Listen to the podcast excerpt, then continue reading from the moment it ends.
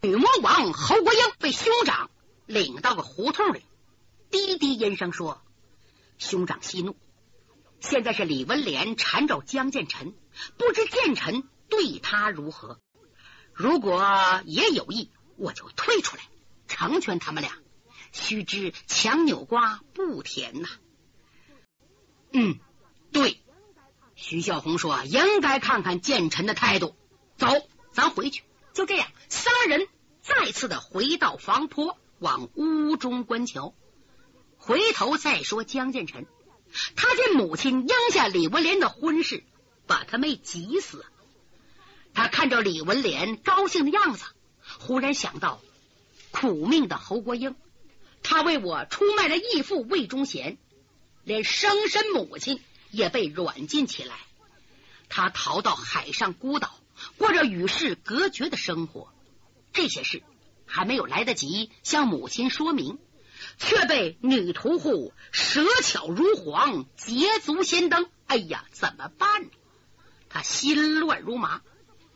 杨氏见儿子不说话，错以为儿子怕父亲不同意。哎呀，健儿，你爸爸不会阻止儿女婚事。嗯，别着急，我跟他慢慢说。一扭头，告诉乌念慈：“慈儿啊，快见过你嫂子。来，娘领着你给你嫂子安排住处。”乌念慈见过女屠户以后，陪着杨氏回内宅去了。江建臣气坏了，等母亲走远，只问他：“文莲，你这是干什么？你太狠毒了！你这是逼人就范，逼我呢！”呀！多谢夸奖，我逼你，我比女魔王强多了。他怎么骗的婚？嗯，是不是酒里下的迷魂药？你不也认了吗？哎呀，我算倒了霉了，碰上个女魔王，又碰上个女屠户。哟，女屠户乐了，你要这么一说呀，我可放心了。哦，我终于争取到和侯国英平分秋色。嗯，这一场争夺战。我算赢了，你此话怎么讲？那还不明摆着？侯国英虽然和你成亲，身份不明，来历不清，可我李文莲既有婆母命令，又有恩师应允，想你那大师哥也不敢不向着我。他侯国英不是输定了吗？这江建臣没词儿了，他知道女屠户说的实情啊。女屠户悄悄一转身，来到江建成的身旁，脖子一歪，把头枕在江建成的肩上。三哥，你干嘛对我冷着脸啊？良儿父母双亡，自幼孤苦，碰见了你，你心地善良，大概你不会抛弃我吧？你可不能把我往死路上逼呀！说到这儿，眼睛一闭，竟流出眼泪。江建臣的心被刺疼了，但却不是被女屠户的话刺疼的，而是从女屠户的话中又想起了女魔王侯国英对自己的刻苦死练。他轻轻的闪开了女屠户。唉，小师妹啊，我有难处。师兄我亡命在身，急需要将二老送入京城面圣，你可不要逼我，免得伤了慈母之心。你呀，先回去歇着吧。哎，我知道你不喜欢我，好吧，慢慢来。我有信心，我一定能得到你。说着，转身像阵风似的走了。他们刚走，院内唰一飘身，侯国英、九子伦、徐孝红跳在院内，一推门进来了。江建成一看，吓了一跳。一看九子伦、徐孝红面沉似水，侯国英还是穿着男装。不过侯国英比前几天瘦多了。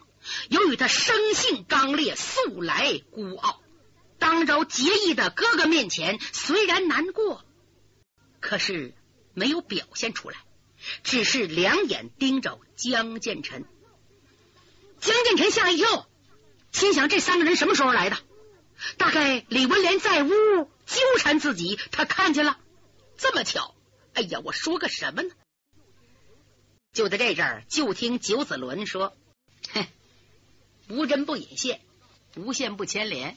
我告诉你，我和国英、孝红已结拜成金兰兄弟，生死与共，祸福同享。刚才要不是国英拦着我，老夫早就要了那女娃娃的命。你们怕慈云老尼姑啊？我九子伦不买他的账。咱们打开窗户说亮话。我告诉你，你要忘了我兄弟国英，叫他一时不痛快，我叫他一辈子不舒服。你要有良心，我不会与你为敌。嗯，你要好自为之，兄弟，走。他一摆手，把许孝红领了出来。屋里只剩下侯国英和江建成。半天，侯国英才说。哎，我也真没脸，说走又回来了。说心里话，我是惦着你呀。上次我看你不高兴，我睡不着觉，派人打听，我才知道你的情况，你的处境很难。崇祯皇上没有封你，反问你的家事，是想难为你，恐怕他没安好心。我的人呢，已经进入石城岛，我没有走。我再告诉你。你别忘了，你有可怜的孩子，他正步着你幼小时的后尘。方才的事你不用瞒了，我都看见了。你对女魔王的冷淡，温暖了我的心。可是我不能在你身边，你也别太苦了自己。还有，你舅舅不可深信，爹去三边，实为实策呀。可惜我未得到爹娘恩准，不能尽儿媳之责。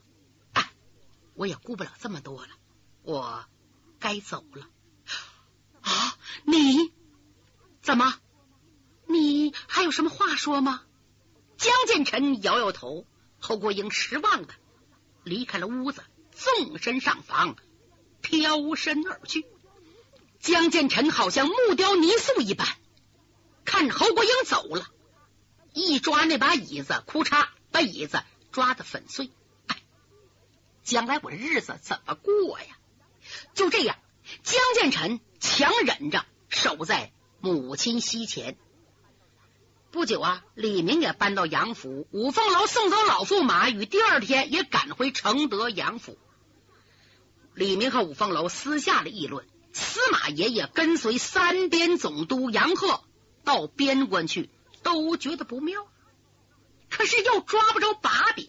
到了第三天，大家正陪着老将军杨森说话呢，突然接到三边总督杨鹤的一封家书，大红信封啊，红信封说明是报喜的喜帖。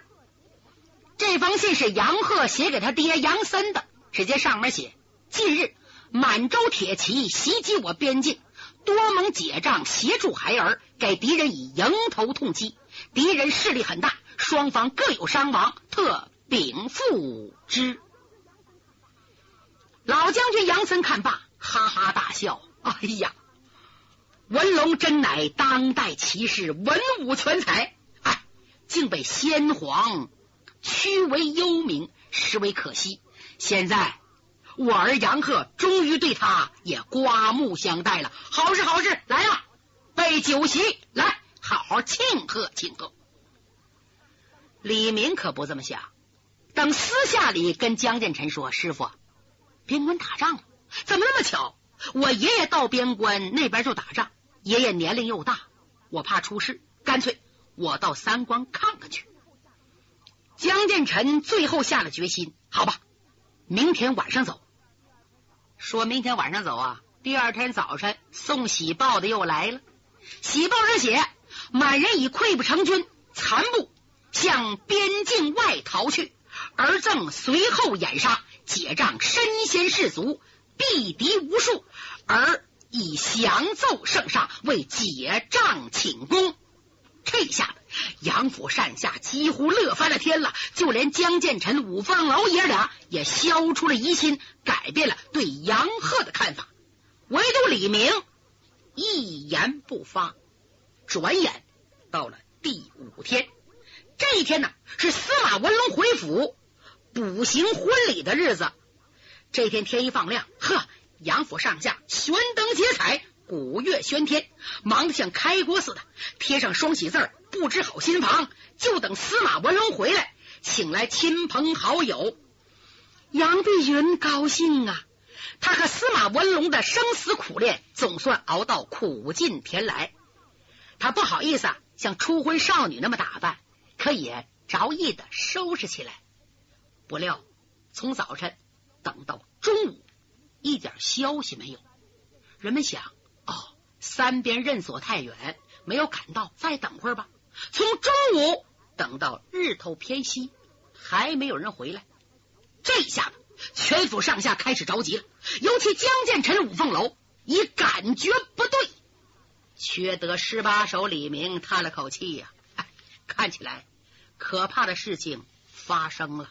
师傅啊，我说话。您别高兴，恐怕我爷爷李文莲听这话，急忙插嘴：“哼，我和李明要去三边，三哥你就是不同意。行了，现在我去，我把三边重地闹翻了个，动手吧。”李明说：“行了，我的姑姑，现在说什么都晚了。如今之计，只有耐心等候。就这样，大家等啊。”等啊，一直等到太阳压山了，天黑了，还没有动静。城中已是万家灯火。突然，大城外跑了一匹马，这匹马像风驰电掣相仿。这匹马一直冲进院里，来到大厅前，骑马的人还没有下马，哪知道坐骑已经跑炸了肺子，哭嚓摔在地上。屋里人呼就出来了。江建成一看，骑马倒地上人呐，正是中军副将，叫杨烈，身上背着紧急公文的皮囊，就知道大事不好。刚想拿公文，女屠户已经来到切近，伸手要摘肩上的皮囊。杨烈大喊一声：“不许乱动！”他想就地十八滚，咕咕咕，躲开女屠户的手。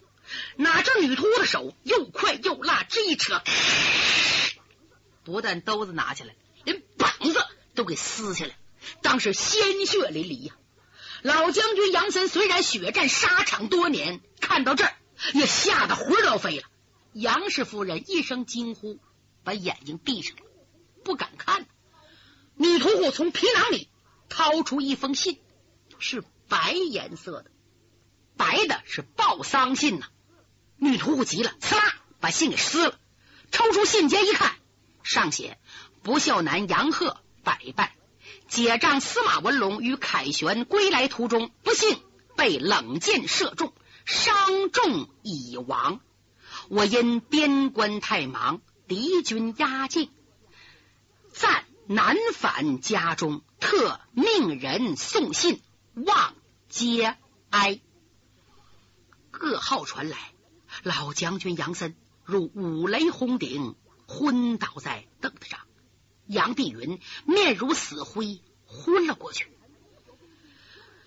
江建臣急火攻心，因为他伤刚好，这一着急，一张嘴，哗，喷出一口血来。女屠户急忙把他搀住。女屠户想把他信撕了，江建臣一把把他夺过来。快，文莲，你看我娘。娘，一手抚养成人的乌念慈姑娘，现在脸上特别平静，毫无难过的样子。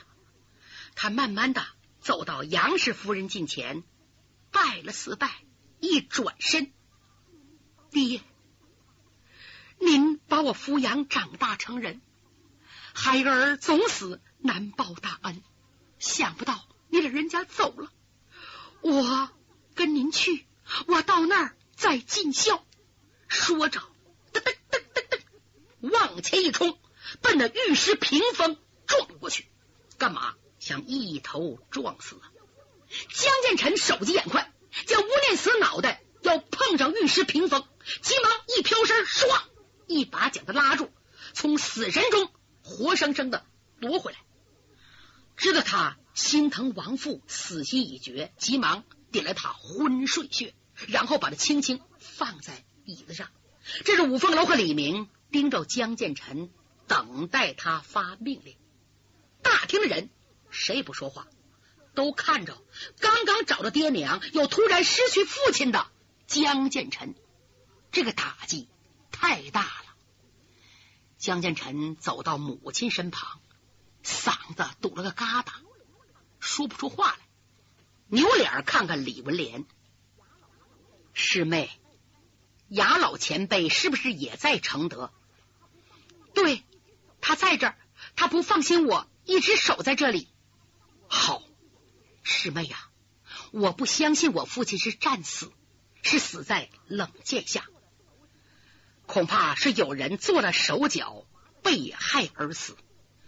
麻烦你和雅老前辈先到三边。查清我父亲死的详情，切记只是速查详情，一切事情等愚兄赶到时候再说。女屠户李文莲把脑袋摇得跟拨浪鼓似的，不行，怎么你不去？不是父母深仇，不共戴天，我杀心已定。我到那不是调查，而是要杀人。不行，杨鹤是我的舅父，他的属下不许你妄动。如果你不听话，你你给我走，好吧？三哥的命令，我服从就是。就这样，纵身离了屋，飞身而去。五凤楼心里着急，他知道女屠户只要一到三边，准得动手伤人。要那样的话，可就惹了大祸了。杀官如同造反呐！师叔啊！我看我也去吧。江建臣点点头，五凤楼也走了。这阵老将军杨森和吴念慈都清醒过来。江建臣跟吴念慈说：“妹妹，我们俩都成了无父孤儿，你千万不可轻生，留着有用的身子替哥哥孝敬母亲。我马上到三边查清父亲死因，如果是被害，一定替老人报仇。”嗯。好，哥哥，你要保重。吴念慈点头应下。江建成转身刚要走，老将军杨森一把把他拉住：“孙儿啊，你不能走啊！你娘西前怎么能没有你呢？外祖父我已是风烛残年，你你不能离开我呀！你可是我的唯一亲人呐！”江建成听了这话。脸色变得铁青，忍不住仰天大笑，哼哼，老人家，谁是我亲人？我本是人间弃婴，父亲都没了，我哪里有亲人？老将军，你你认错人了！一转身冲着李明一摆手，俩人已经飞身上房走了。江建成心急如焚，知道李明的轻功比自己差的太远了。想到三边什么时候能到，他架着李明像一溜烟一样往三边的兵营赶去。他们师徒啊，和女屠户五凤楼相差只有半个来时辰。以江建成的轻功，估计半夜肯定追上他们。谁知道追了多半夜，连女屠户李文莲的影子都没有。江建成觉得奇怪。李明说：“师傅，咱爷俩追不上了。怎么？李文莲的轻功能超过我的脚程？师傅，啊你老是当世则迷呀。论脚下功夫，他当然不如你。可是你忘了，他有一匹宝马菊花青啊！哎呀，这可糟了！江建成明白了，想必是贾阎罗给他保护那匹马，现在他骑马跑了。咱们快走！又紧追一阵。”没有追上李文莲，却追上五凤楼。五凤楼说：“师叔啊，我无能啊，没有拦住李姑姑，她独自一人骑马先走了。雅阎罗老前辈不放心，也追去了。我没办法，才等着您。哎，这可糟了！这个丫头比侯国英更难缠，我拿她真没办法。只盼不出大错才好。不出大错，哪能呢？”女屠户什么脾气？上了马之后，马上加鞭，很快来到三关重阵，跳下马来，拍了拍马脑袋，哎，大青啊，累苦你了，等会儿我给你弄好吃的，你现在找个地方歇着吧。又轻轻拍了一下，可怜这匹菊花青啊，马不停蹄的跑，累坏了，四匹拉拉汗浑身直哆嗦，再走走不动了。女屠户也顾不得坐骑，轻点巧纵，直奔兵营。走不太远，前边是营挨营，帐篷挨帐篷，马号挨马号，还有三道壕沟，戒备森严。因为这个地方跟满人是交界地。阻止满人进攻中原，在这块扎兵的地方，岗哨能拦住李文莲吗？很快越过岗哨，来到里边。身为三边总督杨鹤，又知道外甥江建成是武林人，没有十分把握，他不敢轻举妄动。这就是女屠户年轻无知，没有经验。当接近中军大帐，发现兵丁比外边少得多。按道理他应该撤出来，他没有，他一直来到个高坡地。到这一看呢，这块挺平坦，正中间有个大帐篷，占有数十丈多，四角有四座小帐篷，众星捧月相仿。偶尔啊，营中传来更锣之声。他一看周围没人，来到这个大帐的后边，一伸手把那口宝剑抽出来。这口宝剑切军断玉。手掌一用力，他把牛皮帐篷后边拉了一尺半长个大口子，收起宝剑，一哈身从帐篷外钻进来了。来到里边一瞧啊，中间有隔帘，后边没人，往前转，前边灯光明亮。等他仔细一瞧，瞧清楚了，一看正中间放个大桌子，是帅案。上边有橡皮壶，插着令旗令箭，在桌角上有胳膊粗的蜡烛，两只突突冒着火苗子。桌案后边虎皮高脚椅上坐着一个人，头戴三叉帅子盔，身披绿色战袍，正在灯光下看兵书。桌子前站着一名随从，在帐篷门口有四名校尉，一个个配着单刀。